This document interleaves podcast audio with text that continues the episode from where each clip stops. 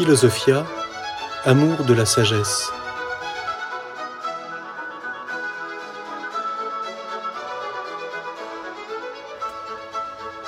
L'histoire de la philosophie.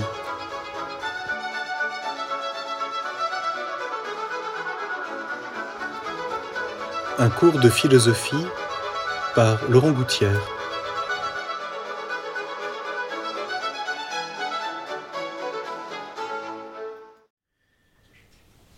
Comme nous le disions la, dernière fois, nous allons commencer par une brève incursion, si je puis dire, dans le monde d'Homère, qui reste pourtant euh, une œuvre essentiellement poétique. Euh, la forme de l'œuvre d'Homère, c'est de très longs poèmes, l'Iliade et l'Odyssée, euh, plusieurs milliers de vers chacun, écrits toujours en, en hexamètre dactylique, donc qui est la forme poétique, mais qui pourtant véhicule toute une conception de, de l'homme, des dieux, des rapports entre les hommes et des dieux et les dieux, de la guerre, de la paix, de la mort et de la vie.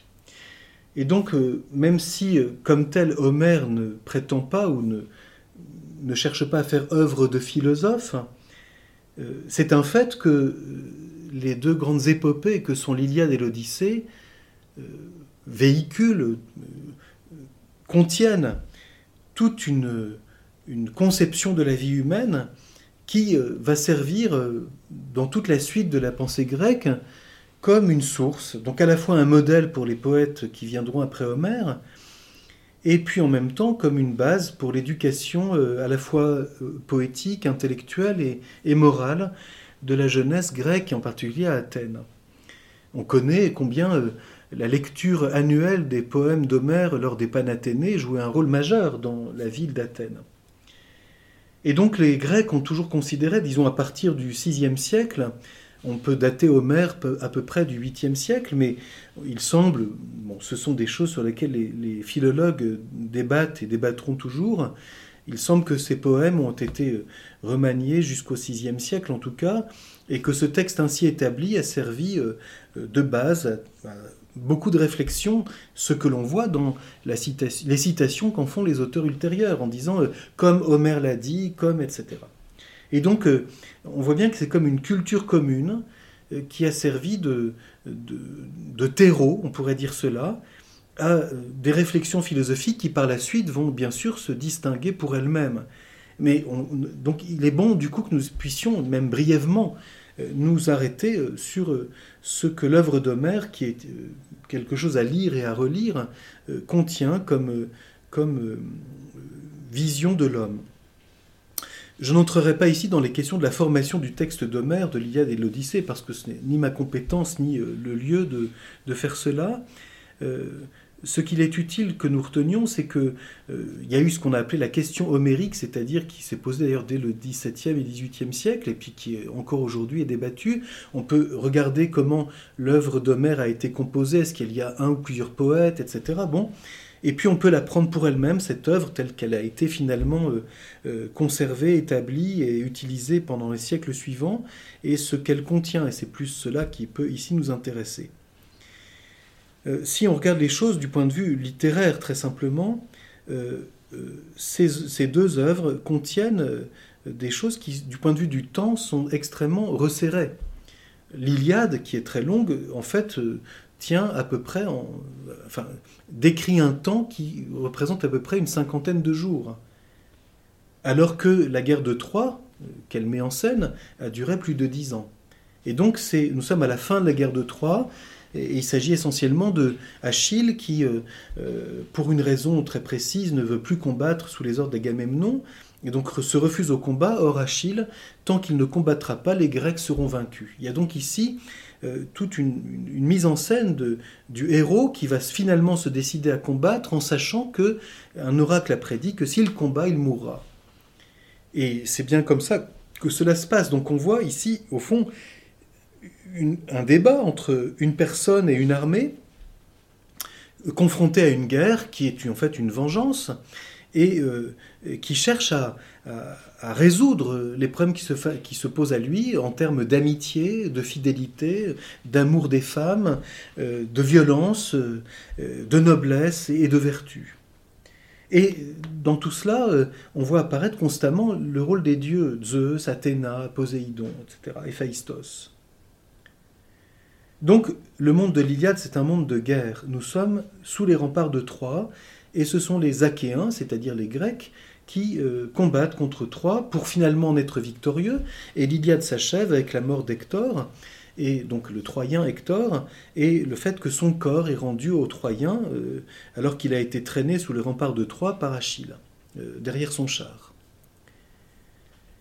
Et puis l'Odyssée, c'est quelques années après la fin de la guerre de Troie, dont les Grecs ont été victorieux, et Ulysse qui a quitté son Ithaque natal pour, euh, pour partir guerroyer euh, étant resté euh, de très longues années en chemin, euh, retourne chez lui, et donc l'Odyssée raconte ce voyage de retour d'Ulysse, guidé par Athéna en particulier, qui se déguise d'ailleurs sous des traits successifs différents, et qui retourne jusqu'à Ithaque pour retrouver son épouse et son fils, et aussi son porcher et son chien, et, et lutter contre les prétendants qui, croyant que sa femme est devenue veuve, cherchent à l'épouser.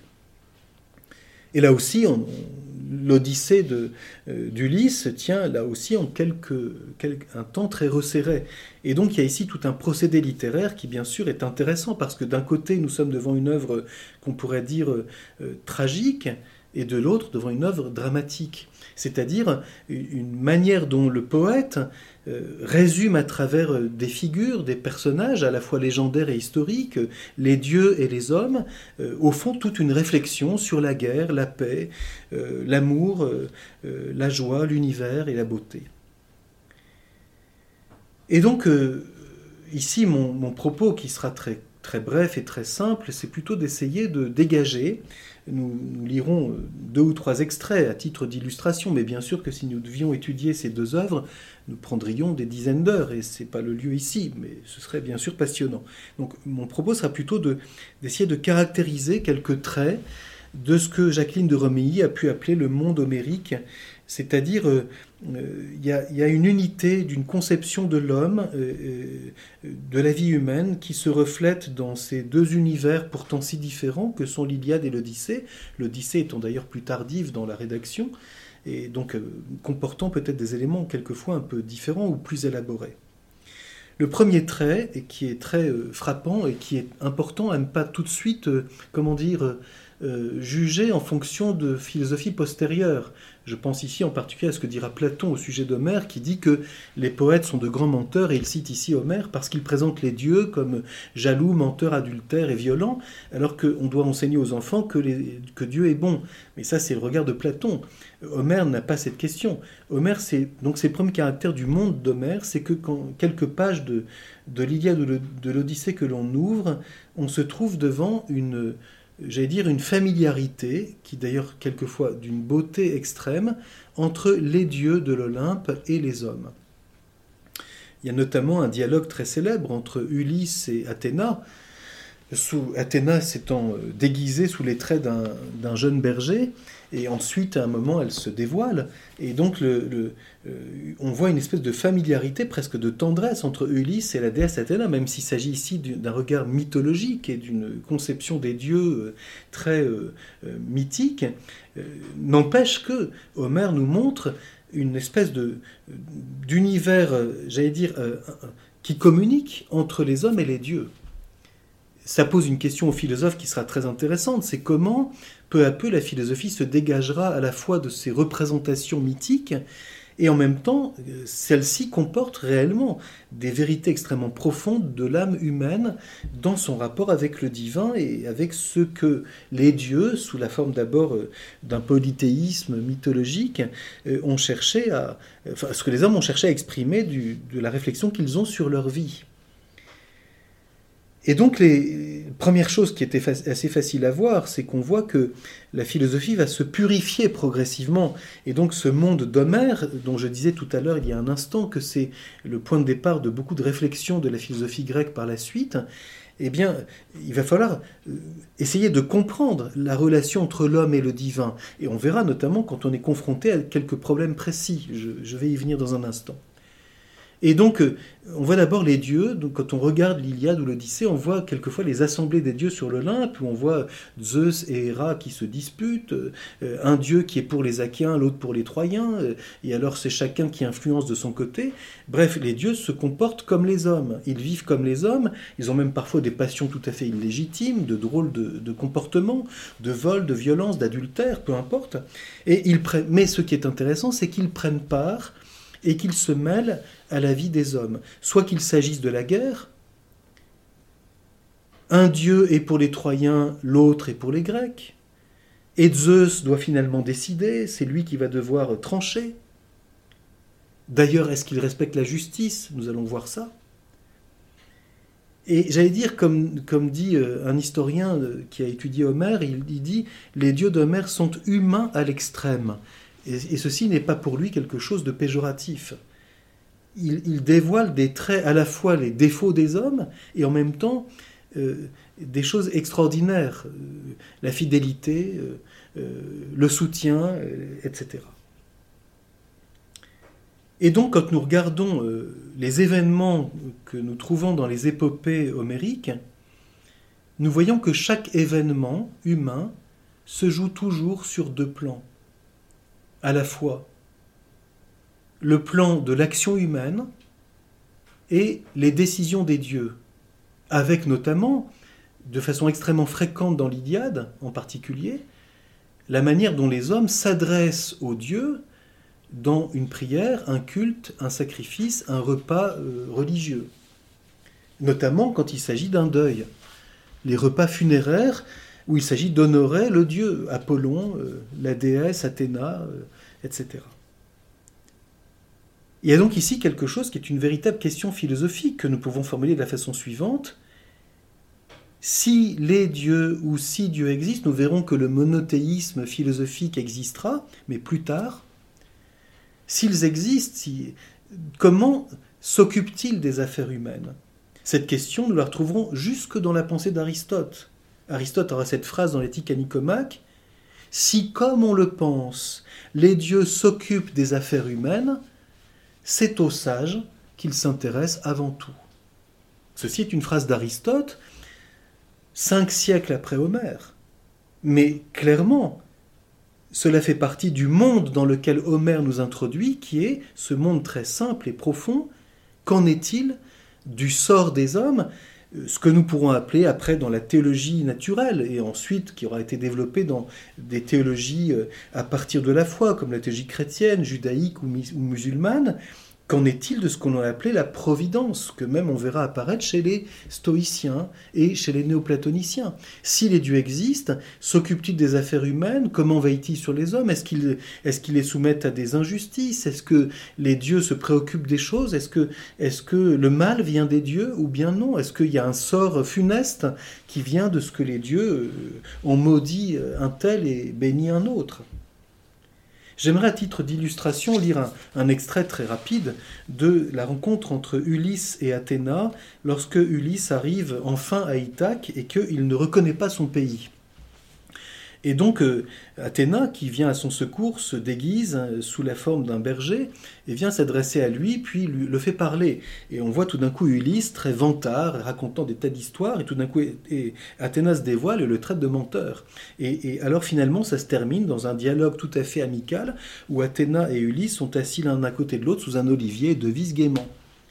Voilà un texte extraordinaire et on voit presque une, proximité entre le héros, Ulysse, et la déesse Athéna qui veille sur lui et le, soutient et va ensuite le guider pour qu'il puisse, rencontrons d'abord son chien qui le, seul le reconnaît, puis euh, euh, le, porcher Eumée, puis euh, progressivement il arrive au palais, etc.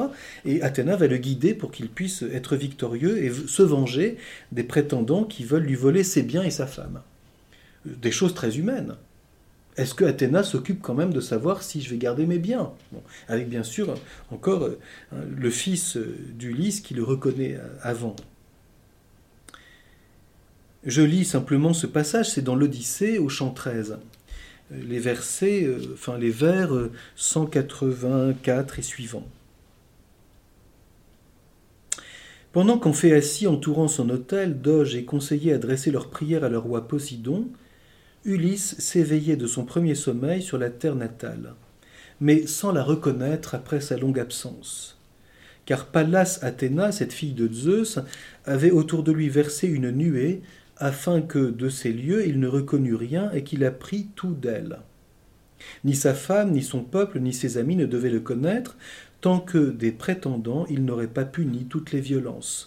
Aussi, devant les yeux du maître, tout n'était que site étranger, les mouillages des ports, les rocs inaccessibles, les sangs enlacés et les arbres touffus. Quelle poésie Ulysse arrive et se réveille sur sa terre après ce long voyage, et euh, Athéna a tout euh, modifié par une nuée étrange pour que ce soit d'elle qu'Ulysse réapprenne toute chose. C'est extraordinaire.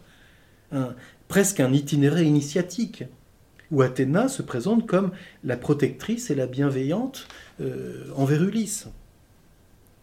Brusquement relevé, debout, il contemplait le pays de ses pères, il se prit à gémir, et du plat de ses mains se frappant les deux cuisses, il eut un cri d'angoisse. Quel est donc ce pays, hélas, chez quel mortel suis-je enfin revenu? Chez un peuple sauvage, des bandits sans justice, ou des gens accueillants qui respectent les dieux? Où m'en vais-je porter cet amas de richesses, moi-même, où m'en aller? Que ne suis-je resté là-bas en fait assis J'aurais bien rencontré quelque autre roi puissant qui m'aurait accueilli et reconduit chez moi. Maintenant je ne sais où mettre tous ces biens, et pourtant je ne puis les abandonner là, en proie à tout venant. Il y a donc Ulysse qui arrive avec tout son butin, et où mettre tout ça avant qu'on les lui pique. Alors je ne lis pas tout, mais Athéna vint à lui. Elle avait pris les traits d'un jeune pastoureau, d'un tendre adolescent qui serait fils de roi. Sur l'épaule, elle avait la double et fine cape, à la main la houlette, et sous ses pieds luisants la paire de sandales. Ulysse, en la voyant, eut le cœur plein de joie, il vint à sa rencontre et dit ces mots ailés Ami, puisqu'en ces lieux c'est toi que le premier je rencontre, salut. Accueille-moi sans haine et sauve-moi ces biens, et me sauve moi-même. Comme un Dieu, je t'implore et suis à tes genoux. Dis-moi tout net encore. J'ai besoin de savoir quel est donc ce pays, quel en est le peuple et quelle en est la race. Est-ce une île pointant sur les flots comme une ère, ou penchée sur la mer n'est-ce que l'avancée d'un continent fertile? Athéna, la déesse aux yeux pères, donc toujours déguisée, répliqua Es-tu folle, étranger, ou viens-tu de si loin? Sur cette terre ici, c'est toi qui m'interroges. Pourtant, elle n'est pas à ce point inconnue. Elle a son grand renom, aussi bien chez les gens de l'aube et du midi que dans les brumes du noroît au fond du monde. Elle n'est que rocher, peu fait pour les chevaux, mais sans être très pauvre et sans être très vaste, elle a du grain, du vin plus qu'on ne saurait dire, de la pluie en tout temps et de fortes rosées, un bon pays à chèvres, un bon pays à porc, des bois de toute essence, des trous d'eau toujours pleins, et voilà étranger pourquoi le nom d'Ithaque est allé jusqu'à Troie, que l'on nous dit si loin de la terre achéenne.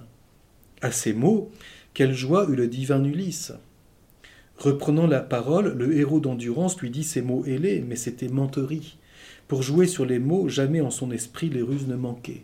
On voit là l'humour grec aussi, tout de suite. La rhétorique, euh, Ulysse est familier de ces jeux de mots, de ces plaisanteries, etc. Ithaque, on m'en parla loin d'ici, outre-mer, dans les plaines de Crète. Donc il fait celui qui ne connaît pas Ithaque alors que c'est son pays. Je ne fais qu'arriver avec ce chargement. J'en ai laissé là-bas autant à ma famille. Le jour où j'ai dû fuir après avoir tué dans nos plaines de Crète le fils d'Idoménée, le coureur orsiloque, qui pour ses pieds légers n'avait pas de rival chez les pauvres humains. Il voulait me priver de tout ce butin-là, car j'avais, disait-il, mécontenté son père et trahi son service, etc. Donc il raconte des tas d'histoires. À ces mots, Athéna, la déesse aux yeux, aux yeux pères, eut un sourire aux lèvres, le flattant de la main, et reprenant ses traits de femme, elle lui dit ces paroles ailées Quelle fourbe, quel larron, quand ce serait un dieu pourrait te surpasser en ruse de tout genre. Pauvre éternel brodeur, n'avoir faim que de ruse, tu rentres au pays et ne penses encore qu'au conte de brigands, aux mensonges chers à ton cœur depuis l'enfance Trêve de ces histoires.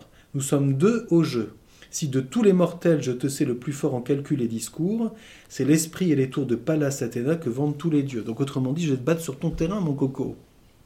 Alors on voit Athéna et Ulysse, c'est d'une poésie extraordinaire, et puis en même temps, un poète qui met en scène cette familiarité entre la déesse et le héros.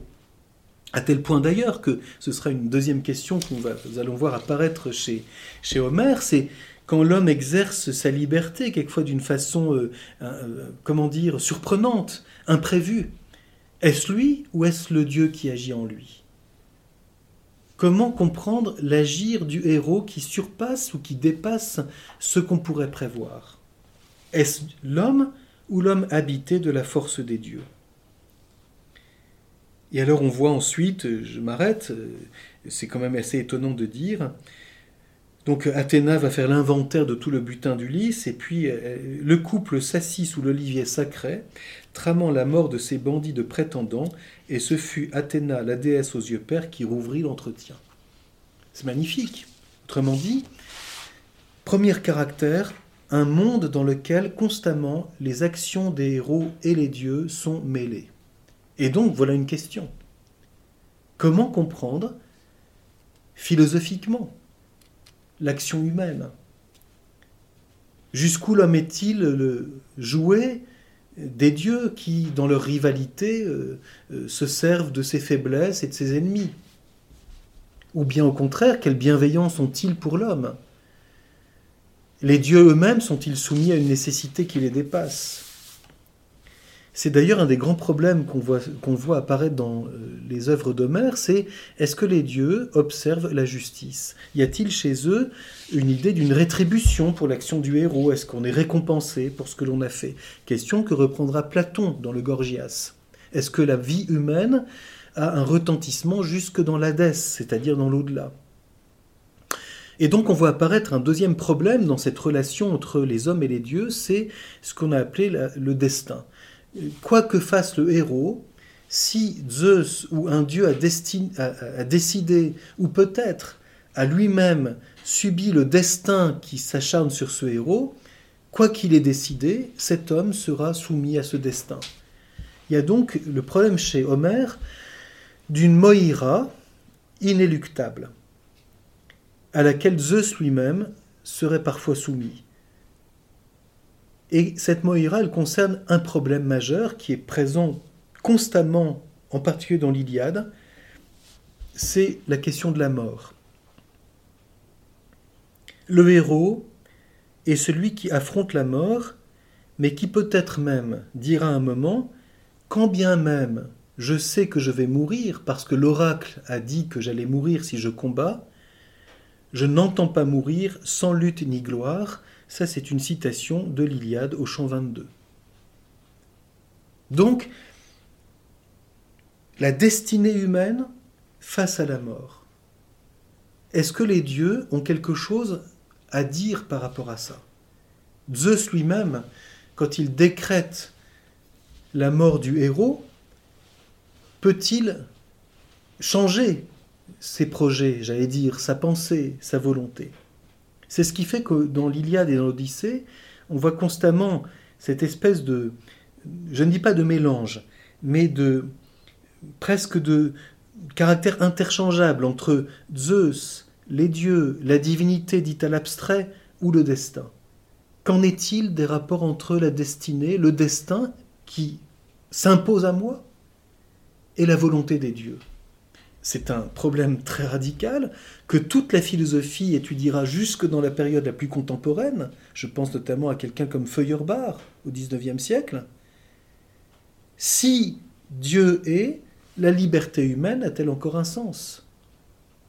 Et c'est ce qui fait qu'on voit apparaître précisément dans l'Iliade et l'Odyssée des lieux dans lesquels le héros exerce sa liberté, agit alors même qu'on l'a prévenu alors même qu'un ami comme Achille a pu prévenir Patrocle que s'il poursuit le combat, il va se faire tuer, on voit Patrocle décider de continuer avec les armes d'Achille, et de fait, il connaît la mort.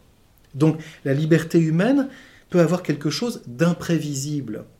Et c'est bien ça la question. Qu'est-ce qui est de l'ordre du nécessaire? Qu'est-ce qui est de l'ordre de la liberté? Pour prendre des mots que nous verrons apparaître bien sûr plus tard en philosophie. Mais par exemple, quelqu'un comme Aristote dira, on ne délibère pas sur la fin, on délibère sur les moyens. Donc où va se situer la liberté humaine dans l'action précisément? Donc nous voyons bien ici que ce qui est présent dans il y a des l'Odyssée, qu'on soit en temps de guerre ou en temps de paix, c'est les rapports entre le divin et l'humain quand il s'agit de l'action humaine.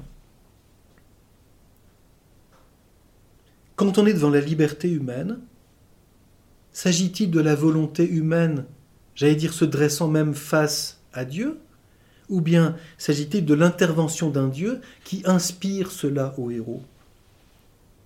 C'est ce qui fait que nous voyons, il y a des passages extrêmement beaux, euh, exprimés poétiquement par Homère, où nous voyons à la fois la crainte de l'homme envers Dieu, il ne faut pas euh, euh, mécontenter Apollon et donc, euh, puisqu'il y a eu une injustice commise, il faut qu'on fasse un sacrifice pour qu'il nous soit favorable. C'est notamment le fameux épisode du début de l'Iliade sur la peste qui envahit le camp des Grecs, parce qu'il y a une injustice qui a été commise, puisque le prêtre d'Apollon est venu réclamer sa fille qui était prise comme otage et que Agamemnon la lui a refusée.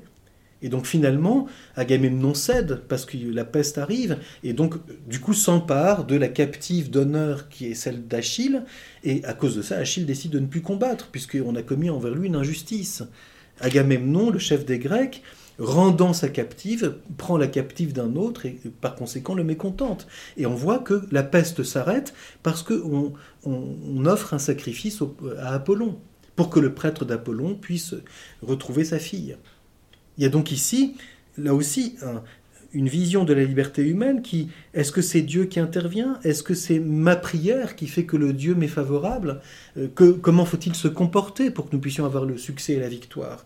Bien sûr qu'on est dans des termes de guerre. Donc le héros est celui qui combat et qui doit être victorieux. Il combat pour la gloire, il combat pour l'honneur. Et on ne peut pas, et c'est là qu'on voit des choses très très belles du caractère grec, on ne peut pas sans conséquence atteindre l'honneur de quelqu'un. On est bien dans le monde grec. Et puis enfin, euh, puisqu'il s'agit devant la destinée, le destin, la moïra, euh, de la question principale de la mort, peut-être voit-on surgir chez Homère, c'est très délicat à bien distinguer, mais peut-être voit-on surgir chez Homère euh, la première réflexion sur l'amitié et la mort. Et notamment euh, y a-t-il quelque chose qui demeure après la mort, dans le séjour des morts, dans la C'est bien sûr un des grands, grands passages de l'Iliade sur le deuil d'Achille qui pleure son ami Patrocle, mort au combat, et qui, dans à la fois le sacrifice et le repas funéraire, euh, euh, pose des questions absolument magnifiques. Je cite, donc ça se trouve dans l'Iliade au chant 23, et, voici ce qui est dit. C'est une phrase d'Achille. D'abord peut-être, euh, Patrocle qui est mort, voilà que l'ombre de Patrocle se dresse au-dessus de la tête d'Achille. Est-ce en songe ou est-ce euh, tel que le poète le présente sous une forme, euh, une quelconque apparition, toujours que Patrocle, déjà mort, revient en quelque sorte du séjour des morts et s'adresse à Achille. Ainsi tu dors Achille et tu m'as oublié. Tu prenais soin de moi lorsque j'étais en vie, tu me négliges mort. Vite ensevelis-moi, que je passe au plus tôt la porte de l'Hadès, les âmes des défunts, leurs ombres me repoussent, elles ne veulent pas que j'aille les rejoindre en franchissant, le, fleuve, et j'erre vainement pour gagner le palais d'Hadès aux larges portes.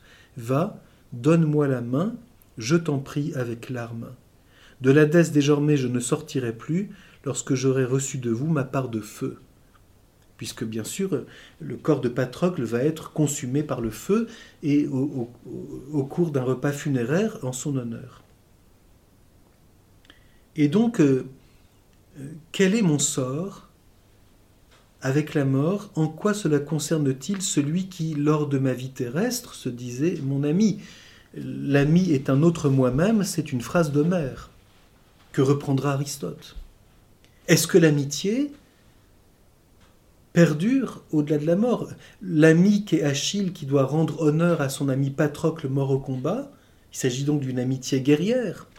On pense à ce que c'est que la fraternité d'armes. Cela euh, a-t-il un rôle jusque dans la mort et au-delà de la mort? Alors voilà le problème posé. Donc autrement dit, quelque chose que nous retrouverons euh, un peu plus tard, notamment chez les pythagoriciens, peut-on parler philosophiquement de l'incorruptibilité de l'âme humaine, que nous retrouverons ensuite bien plus tard chez Platon, notamment dans le dialogue du Phédon, que nous retrouverons posé par Aristote à titre d'interrogation? Qu'en est-il? Malgré la destinée inéluctable de la mort, tous nous mourrons. Qu'en est-il de la destinée non seulement mythologique, mais personnelle Cela a-t-il un sens? Alors, je cite ici hein, une des réponses d'Achille. En réponse, lui dit Achille au pied léger, Pourquoi, tête chérie, es-tu venue vers moi? Pourquoi tant de prières? Je te veux obéir et j'accomplirai tout selon ta volonté. Allons, approche-toi pour qu'un instant du moins, nous tenant embrassés, nous jouissions tous deux de nos tristes sanglots. Il dit, étend les bras, mais ne peut le saisir. L'âme fuit en criant et comme une vapeur sous terre disparaît. Autrement dit, dit sous une forme poétique, il y a bien un changement. Il ne peut plus exercer la rencontre humaine comme il le faisait du vivant de son ami. Ils ne peuvent pas se rencontrer. Il essaye de le saisir et cela disparaît comme une vapeur. Donc la distinction entre la vie et la non-présence, mais une présence différente. Achille stupéfait d'un bond se met debout, puis l'une contre l'autre, il se frappe les mains et dit ces mots plaintifs. Ah! Un je ne sais quoi sans doute continue à vivre chez Hadès, une âme, ou bien une ombre où la force n'est plus. Voilà que devant moi, pendant toute la nuit, l'ombre du malheureux Patrocle s'est tenue pleurante, désolée, m'enjoignant d'accomplir point par point tous ses vœux, et merveilleusement elle lui ressemblait, il dit et fait monter le désir des sanglots chez tous ceux qui l'entourent. Ensuite suit, dans la suite du chant 23, les funérailles de Patrocle. Donc nous voyons bien le problème posé. Et ici, il est ici sous une forme poétique extraordinaire. Y a-t-il, dans cette amitié guerrière et emblématique, j'allais dire, euh, un pressentiment de quelque chose du sort de l'être humain au-delà de la mort Voilà une question philosophique qui sera peu à peu euh, dégagée de tout euh, ce contexte poétique mis en scène par Homère. Le deuxième grand problème, j'allais dire, du monde, enfin, caractère du monde homérique que j'aimerais mettre en valeur, c'est non seulement cette familiarité des hommes et des dieux, la question de l'au-delà posée face à la mort, la question de la liberté humaine et du destin, mais deuxième aspect qu'on pourrait dire d'ordre plus moral, c'est-à-dire de l'agir humain, quel est l'idéal humain? Comment euh, Homère voit-il, euh, au-delà des personnages que sont Achille, Patrocle, Agamemnon, euh, Ulysse, comment voit-il l'homme? Premier caractère et qu'on retrouvera dans toute l'Antiquité comme un, un, modèle pour notamment toute la réflexion morale de la philosophie, les hommes de l'épopée sont des héros. Et donc ils sont euh, euh, caractérisés premièrement par des vertus héroïques qui sont avant tout faites de vaillance au combat. Dans l'Iliade, c'est très clair, parce que c'est une épopée guerrière qui met en scène la guerre de Troie, du moins un, temps de la guerre de Troie. Euh, le héros est celui qui est vaillant au combat, qui cherche la gloire, qui manifeste sa générosité, sa fidélité, qui fuit la honte et la lâcheté ce que nous retrouverons développé dans, dans euh, la suite de la pensée grecque. Je pense en particulier dans tous les, traités euh, de philosophie ou les réflexions philosophiques qui vont porter sur le courage. Je pense par exemple au dialogue du Laches chez Platon, qui étudie ce que c'est que le courage, ou ensuite dans l'étude de la vertu de force dans l'éthique anicomaque d'Aristote, et bien sûr encore plus tardivement chez les stoïciens qui vont exalter la vertu de force, mais en en faisant, euh, pour le coup, euh, le caractère propre de l'homme. Chez Homère, c'est le premier trait parce que c'est le courage et ce qui caractérise l'homme quand il est confronté au danger euh, de la mort imminente. Et il s'agit surtout de fuir la honte de la lâcheté. Y compris dans le fait que, sachant par un décret des dieux et par un, euh, oracle qui m'a été euh, proposé, annoncé, que je vais mourir. Mais, autrement dit, de toute façon, je mourrai. Donc, fuir la mort, c'est fuir la vie. C'est d'ailleurs pourquoi, euh, bien que les héros soient constamment confrontés à la mort et puissent l'affronter sans hésitation, cela traduit en fait leur amour de la vie. Vivre en étant un lâche, c'est être plus mort que de mourir en étant un héros. Ce que nous retrouverons par exemple chez Socrate, au nom de la philosophie. Si pour sauver ma vie, alors que je suis un être mortel, je, quitte la prison par lâcheté en donnant un exemple de lâcheté euh, parce que j'ai peur ou parce qu'on veut, me, faire finalement euh, lutter contre l'injustice en me défilant.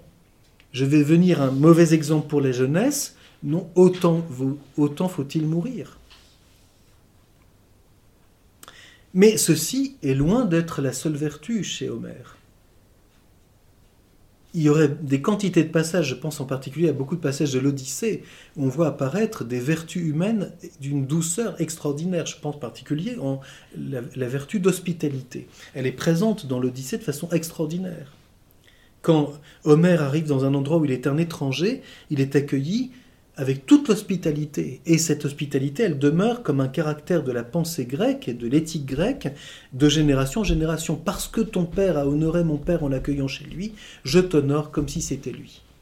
Et cela, on le voit dans l'Odyssée en particulier. Donc l'hospitalité qui n'est pas seulement une tradition euh, de courtoisie, mais une qualité du cœur qui fait que l'homme quelle que soit son origine, qu'il soit un étranger ou un grec, euh, doit être accueilli, ce qui est en fait euh, espèce de terreau sur lequel va naître peu à peu, on retrouve ça dans l'éthique anicomaque en particulier, toute une éthique de l'amitié. L'amitié naît sur le terrain de la, de la philanthropie. Quand Aristote dit dans l'éthique anicomaque, même quand nous allons au loin dans un pays étranger, nous aimons rencontrer les hommes qui y vivent, il dit que tout homme a quelque chose à m'apprendre. Et cette hospitalité qui encore aujourd'hui caractérise la civilisation, disons, plus orientale, euh, je pense ici à tout ce monde méditerranéen, est quelque chose que l'on voit de façon extrêmement belle chez Homère, une hospitalité qui crée des liens indestructibles, et qui par le fait même traduit un amour de la vie euh, extraordinairement euh, fin et, et d'une beauté très grande. C'est justement, troisième caractère que j'aimerais mettre en lumière, c'est la place de la beauté dans l'œuvre d'Homère, qu'elle soit la beauté de la nature. On connaît euh, l'aurore aux doigts de rose, le soleil qui se lève dans sa robe de safran, etc. Des, choses d'une poésie extraordinaire qui sont sur la beauté du monde. D'une, j'allais dire, d'une, presque d'une nostalgie extraordinaire, mais dit avec une espèce de, de limpidité que nous trouverons difficilement plus tard. Mais aussi la beauté des objets, le casque d'or, euh, les armes étincelantes de bronze forgées par Héphaïstos, euh, la beauté des femmes, la beauté de la nature, la beauté des personnes, non seulement physique, mais quand il s'agit des êtres humains, mais leur beauté morale. On voit apparaître ici le fameux euh, thème grec que nous retrouvons dans, Platon, chez, dans le banquet en particulier, et, débattu dans la suite, en particulier chez Aristote, du rapport entre le beau et le bon le fameux kalon kagaton, ce monde d'harmonie Qui fait que quand on rentre dans le monde d'Homère, on est dans, dans, une espèce à la fois de, de vie, oui, qui c'est vrai, qui est marquée par une vision dramatique. Hein. L'Odyssée comporte cette, un intérêt dramatique. Il y a tout un, euh, il y a un enjeu qui se joue. Est-ce que Ulysse va finir par rentrer chez, est-ce qu'il va arriver chez lui? Est-ce qu'il va finalement pouvoir franchir toutes les étapes? Est-ce qu'il va finalement arriver, reconnaître, se faire reconnaître de son épouse et rentrer dans ses biens? Ou bien est-ce que c'est les prétendants qui vont gagner? À quoi bon avoir combattu si c'est pour en arrivant chez lui se faire assassiner parce qu'il y a d'autres pris la place donc il y a là un, drame en vers qui est exprimé, mais qui montre bien en fait, euh, au-delà de l'Odyssée d'Ulysse, l'itinéraire qu'est la vie humaine la vie humaine comporte un intérêt dramatique, et c'est le rôle de la poésie que de le mettre en valeur. Ou bien, euh, plus dans l'Iliade, l'honneur de mourir dans la gloire, ce qui comporte un élément tragique. Le héros, bien que victorieux, meurt au combat. Et donc nous voyons euh, euh, la vertu héroïque en définitive, elle est bien cela, elle, est, euh, elle ne s'oppose pas à l'amour de la vie, c'est le contraire. L'héroïsme n'empêche pas l'amour de la vie, bien au contraire, et c'est une chose que reprendra Aristote, il dira que l'homme courageux s'attriste davantage de la mort que l'homme qui ne l'est pas. Celui qui n'est pas courageux est inconscient. Il est peut-être téméraire. Il ne voit pas le prix de ce qu'il va perdre par la mort. Tandis que dit Aristote, l'homme courageux tient avec courage face au danger imminent de la mort, mais s'afflige plus qu'aucun homme de ce qu'il va perdre par la mort, car en plus étant vertueux, il va perdre plus que celui qui ne l'est pas. Donc, autrement dit, la vertu héroïque n'est pas un aveuglement, n'est pas une espèce de vision bête de, mourir euh, pour le panache. Il y a quelque chose de tragique qui se passe là. Le héros va mourir et pourtant il aime la vie plus qu'aucun autre. D'autant plus que sa noblesse lui fait estimer sa propre vie et qu'elle est objectivement plus valable que celle d'autrui qui n'a pas cette vertu. Nous voyons ici apparaître quelque chose qui sera explicité dans la suite de l'éthique grecque et qui, est un thème important sur lequel nous, pourrons réfléchir euh, quand nous aborderons l'éthique de certains philosophes, qui est en particulier la vertu de magnanimité. Et c'est un des points très importants quand beaucoup plus tard nous regarderons le rapport entre le christianisme et la pensée grecque, car la pensée grecque sera en quelque sorte euh, euh, un peu décalée de ce point de vue de la magnanimité par toute l'éthique chrétienne qui la remplacera en particulier par la miséricorde. Mais pour ici, parce que pour, pour les Grecs, la magnanimité fait que nous n'avons pas pitié devant les choses euh, qui ne sont pas correctes. Alors que la miséricorde nous invitera à considérer, y compris la faiblesse humaine. Mais voyons bien ici la grandeur de la dignité humaine. Alors je, je conclus ces quelques incursions il n'y a pas plus de prétention que cela dans le monde de mer, à titre de l'intérêt que le philosophe y trouve, par ces quelques questions que, je soulève et que, qui n'ont pas non plus la prétention d'être exhaustives. Premièrement, c'est la question de la guerre et de la paix. On sait combien les cités grecques ont vécu pendant des années et des années dans la guerre.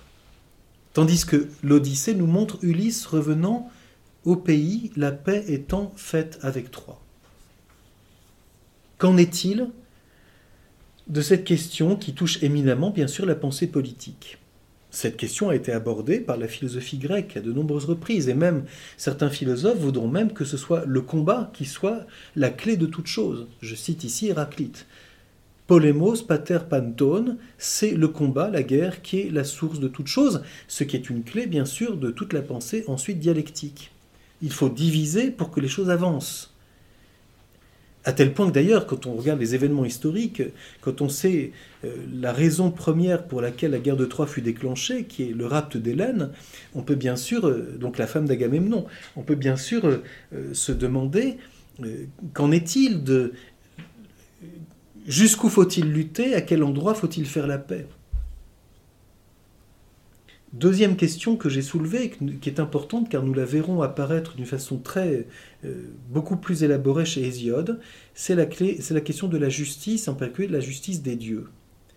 Les dieux sont-ils justes alors qu'ils sont rivaux? Y a-t-il une justice divine ou bien, et c'est une question qui sera posée là aussi dans toute la pensée grecque, faut-il se contenter de subir la loi du plus fort? La fameuse fable de l'épervier du rossignol chez Hésiode? La fameuse question de Prodicos dans la République de Platon Ou bien faut-il toujours agir avec justice, quel qu'en soit le prix? Est-ce la loi du plus fort qui finalement est victorieuse? Et on sait combien cette question est actuelle dans des sociétés où ce sont les plus forts, les plus riches, les plus corrompus qui gagnent et que les gens dits de valeur sont apparemment mis sur la touche. Qu'en est-il de la justice? Comment se fait-il qu'on puisse supporter une telle situation? Alors bien sûr, c'est posé dans des termes tout à fait précis dans l'Antiquité, chez Homère, mais la question est présente. Et qu'en est-il de la vengeance?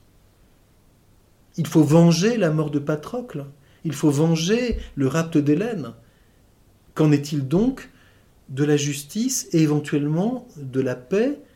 A-t-on rétabli la justice? A-t-on rétabli l'honneur? Existe-t-il un pardon? Voilà des questions qui seront posées aussi dans la tragédie grecque. Troisième grande question que j'ai soulevée et que je, vous résume de cette façon suivante, qu'en est-il de la relation entre l'action des dieux et la liberté des hommes? Est-ce que les hommes agissent sous la motion des dieux, avec leur permission, contre eux? Y a-t-il une liberté que nous pourrons dire plus tard qui est celle de la personne?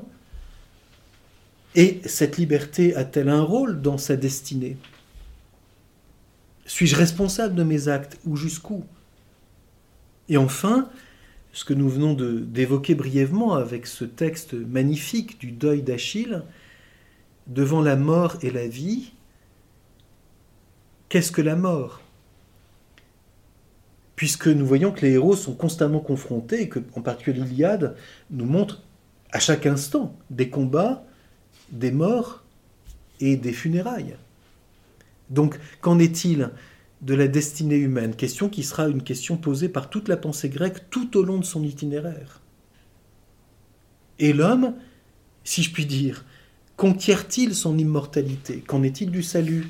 Une question majeure, puisque bien sûr cette question prépara aussi euh, le dialogue ou l'affrontement parfois entre la pensée grecque et la pensée chrétienne, puisque la pensée chrétienne est essentiellement centrée autour du fait que le salut vient d'un autre, qui est Dieu lui-même, Dieu fait homme, le Christ. Est-ce que l'homme conquiert son salut Y coopère-t-il En est-il responsable? Cette question sera posée et sera aussi un vrai débat qui sera soulevé à nouveau par les sophistes en particulier. Nous savons qu'elle est présente chez Socrate, cette question. Ne sachant pas ce qui se passe chez Hadès, je ne m'imagine pas que je le sais, dira Socrate. Donc, pouvons-nous connaître quelque chose de cela? Et non seulement connaître, mais pouvons-nous agir de sorte que notre vie humaine concerne aussi notre destinée Et donc, qu'en est-il de cet événement qu'est la mort? Voilà un problème qui est soulevé de façon constante chez Homère et qui hantera toute la pensée grecque. On sait combien la mort est présente dans la réflexion de la philosophie grecque et dans son art, en particulier dans les, représentations euh, picturales. Donc voilà quelques questions soulevées et nous pourrons euh, peu à peu essayer d'entrer dans ce monde euh, que Homère inaugure d'une certaine façon. Il faut bien que nous ayons un point de départ. Donc en tout cas voilà une œuvre à lire et à relire avec quelques questions philosophiques.